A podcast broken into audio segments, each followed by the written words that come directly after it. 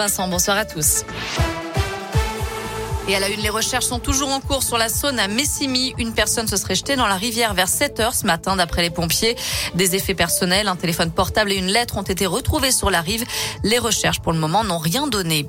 Dans la région, Nordal-Lelandais a été condamné à 8 mois de prison ferme pour recel. Le meurtrier de Maëlys et du caporal Arthur Noyer était jugé ce matin pour possession d'un téléphone portable et de deux cartes SIM dans sa cellule de Saint-Quentin-Falavier. Du matériel fourni par une ex-compagne qui lui rendait visite régulièrement. D'après le Dauphiné libéré, l'écope de six mois de prison avec sursis. Dans le reste de l'actu, au 14e jour de guerre en Ukraine, l'alimentation électrique de la centrale nucléaire de Tchernobyl a été complètement coupée en raison d'actions militaires russes. Je vous rappelle qu'elle est à l'origine de la plus grave catastrophe nucléaire civile. C'était en 1986. Sur le terrain, l'évacuation des civils devait reprendre ce matin. Russes et Ukrainiens sont tombés d'accord pour respecter des cessez-le-feu autour de plusieurs couloirs humanitaires. Une trêve depuis 8 heures et jusqu'à 20 heures ce mercredi autour de six zones frappées par les combats.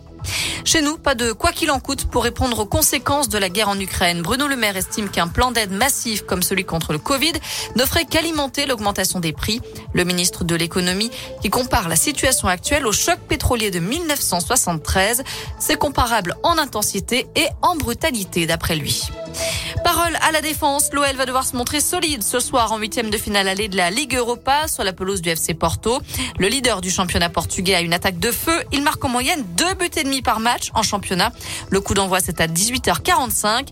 Match suivi à 21h par le choc Real Madrid PSG en Ligue des Champions.